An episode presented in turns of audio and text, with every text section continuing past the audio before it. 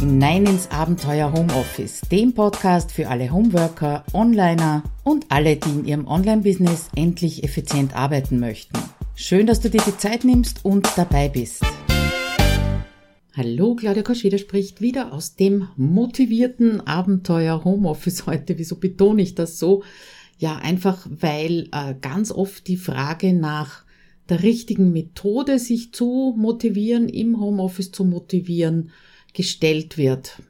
Ja, es ist halt kein Chef da, der einem sagt und irgendwelche Deadlines äh, überprüft und somit bist du darauf angewiesen, dass du selber dich motivierst, ja, also selbst motiviert bist. Und ganz oft hört man, Motivation kommt mit dem Ziel, also setz dir gute Ziele, setz dir motivierte Ziele, intrinsische Ziele, wirst du auch schon gehört haben.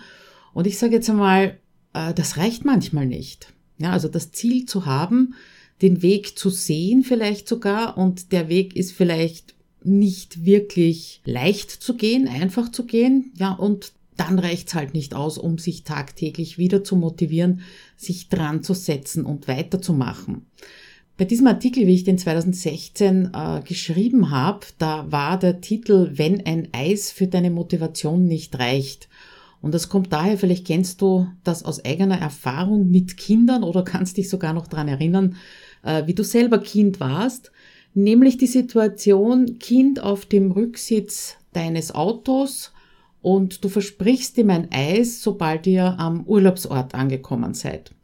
Also meine Kinder sind ja super tolle Autofahrer gewesen. Wir waren immer mit dem Wohnmobil unterwegs, äh, stundenlang, tagelang und die haben also da natürlich gut unterhalten, eigentlich nie Schwierigkeiten gemacht, aber nehmen wir trotzdem an, Kind sitzt auf dem Rücksitz und du sagst ihm am Anfang der Reise eben, du kriegst ein Eis, wenn wir dort sind. Ja? Äh, du sagst aber nicht dazu, dass das acht Stunden dauert. Und du sagst auch nicht dazu, dass das 40 Grad Außentemperatur sind und dass dein Auto keine Klimaanlage hat. Ja? Und dann sprichst du auch nicht mit dem Kind. Du gibst ihm nichts zum Spielen, nichts zum Zeitvertreib. Du versprichst einfach nur, du bekommst ein Eis, wenn wir dort sind.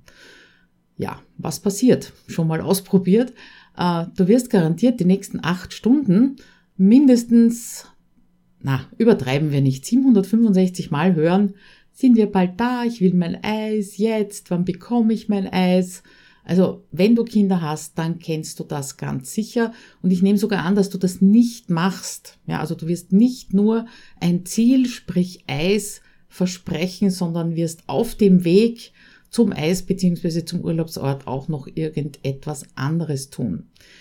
Ja, und was, was haben jetzt diese Kinder auf deinem Rücksitz mit deiner eigenen Motivation zu tun? Zu tun? Ich sag mal, natürlich ist es eine Art Motivation, wenn du so das große Ganze im Blick behältst, ja, wenn du also dein Ziel vor Augen behältst.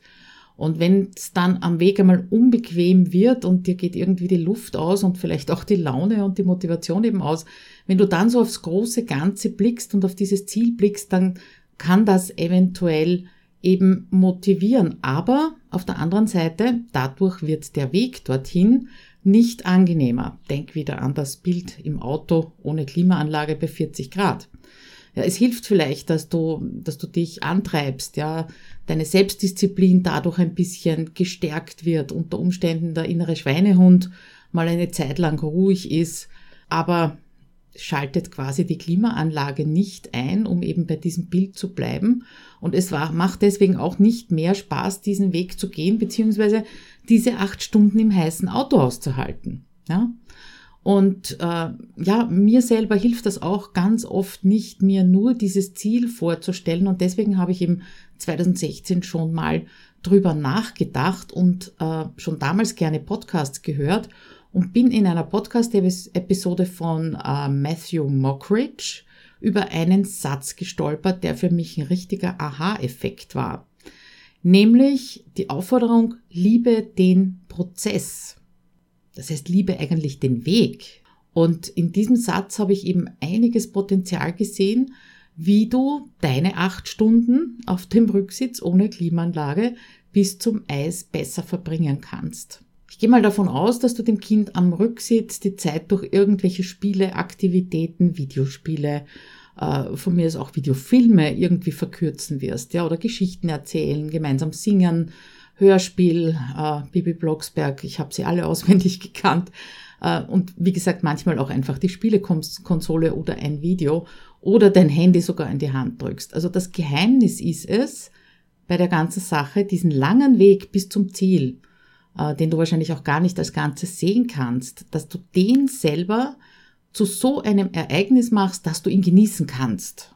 Ja, manchmal mehr, manchmal weniger, sind natürlich auch Durststrecken dazwischen, aber du gestaltest diesen Weg selbst. Ja, das ist nichts, was da passiert, sondern du kannst da eben selber aktiv werden. Und ich bin sicher, äh, du kennst diese Grafik, die habe ich auch eingebunden im Blogartikel natürlich. Äh, links unten beginnt der Start, rechts oben ist die Zielflagge und dein Plan, der geht schnurstracks von links unten nach rechts oben. Ja, das ist dein Plan, wie du eben zu deinem Ziel hinkommen willst. Ja, dein Weg schaut ganz anders aus. Der ist nämlich wesentlich länger und verschlungen und Umwege und Schleifen. Also ich glaube, diese Darstellung von dein Plan und dein Weg, der ist dir höchstwahrscheinlich schon bekannt. Den habe ich übrigens am iPad selbst gezeichnet, äh, das, die Grafik, die ich da eingebunden habe. Ja? Und der Gedanke daran, dass eben das Ziel eigentlich auf dem Plan so nahe ist, ja, und so direkt ansteuerbar ist, aber der Weg so ganz anders ausschaut, das kann ebenso demotivieren, weil du oft am Anfang des Weges eigentlich unter Anführungszeichen schon weißt, dass der Plan so straight wie der ist, nicht funktionieren wird. Und darum habe ich mir auch drei Wege überlegt, wie du eben diesen Weg dorthin, auch wenn er ab, wenn er, wenn er Umwege nimmt, ja, und Schleifen dreht, äh, wie du den trotzdem genießen kannst. Drei Wege also. Erster Weg, nimm's sportlich. Und wenn ich das Wort sportlich in den Mund nehme, dann wirst du vielleicht schmunzeln, wenn du mich schon ein bisschen kennst, ja. Ich bin nicht der sportliche Typ und Wettkämpfe in der Schulzeit, die waren also für mich Horrorvision, diese Sommerfeste, ja, Sommersportfeste mit Leichtathletik und so weiter, war für mich das Letzte. Und ich habe also immer versucht, irgendwie dran vorbeizukommen. Einerseits, weil das Training natürlich gefehlt hat, das haben wir ja im Sportunterricht nicht gemacht. Und andererseits, weil ich immer zu den Verlierern gehört habe. Ja, es war also überhaupt keine Chance, da jemals auf irgendein Treppchen zu kommen, sondern ich war froh, wenn ich als Vorletzte reingekommen bin. Ja. Inzwischen habe ich aber eine andere Art der sportlichen Motivation für mich gefunden, und zwar der Wettkampf mit mir selbst. Also immer, wenn dich so ein Schritt auf diesem Weg, in diesem Prozess langweilt oder wenn es dich einfach nicht freut, überleg dir einfach, wie dein gestriges Ich an diese Aufgabe herangegangen ist. Ja? Wie lange hast du gebraucht, um anzufangen? Gestern. Welche einzelnen Schritte hast du gemacht? Gestern. Wie viel Zeit hast du gestern überhaupt insgesamt dafür gebraucht? Und jetzt kommt eben der Wettkampf.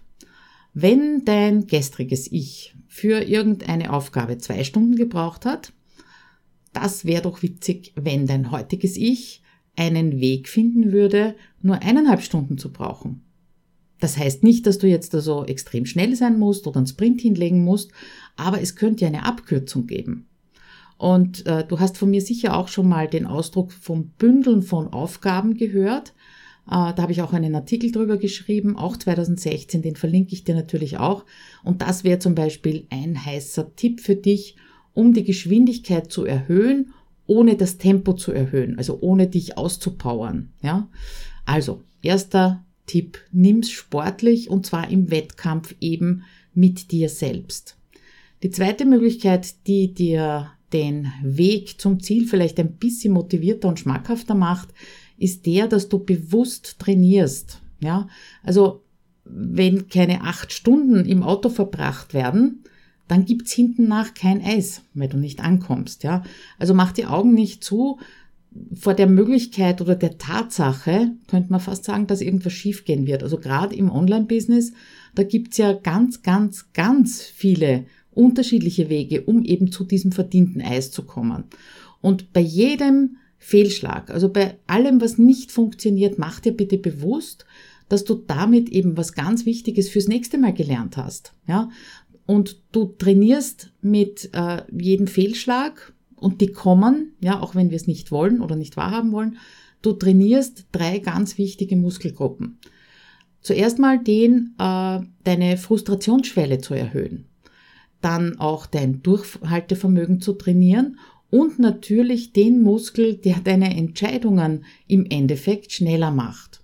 Und wenn du das Ganze nicht passieren lässt, geschehen lässt, ja, und dann äh, unter Umständen auch noch frustriert bist oder aufgibst, wenn du diesen Prozess eben bewusst machst und aktiv durchgehst, dann werden dir beim nächsten Projekt ganz sicher ein paar Umwege erspart bleiben auf diesem Weg.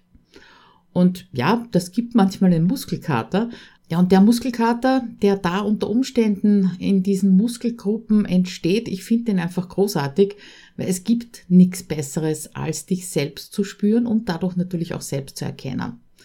Ja, und der dritte Ansatz, der hat mit Angst zu tun. Und natürlich, wir haben alle Angst, äh, dass unsere Produkte nicht gekauft werden, unsere Dienstleistungen nicht gekauft werden, dass äh, der ganze Aufwand umsonst war, dass man abgelehnt wird. Ja, das sind so die typischen Ängste. Äh, und mich hält auch manchmal diese Angst am Lenkrad still, ja, wenn wir beim Auto bleiben. Einfach die, die Angst davor, was meine Leserinnen, Hörerinnen, also im Prinzip du, denken könnten, die Angst, das Ziel gar nicht zu erreichen, mich auszubrennen. Und auch, das ist inzwischen nicht mehr so äh, stark, wie es vielleicht 2016 war, die Angst einer Illusion nachzujagen mit diesem Business, was ich eben damals aufbauen wollte und wo ich jetzt immer noch direkt am Weg bin.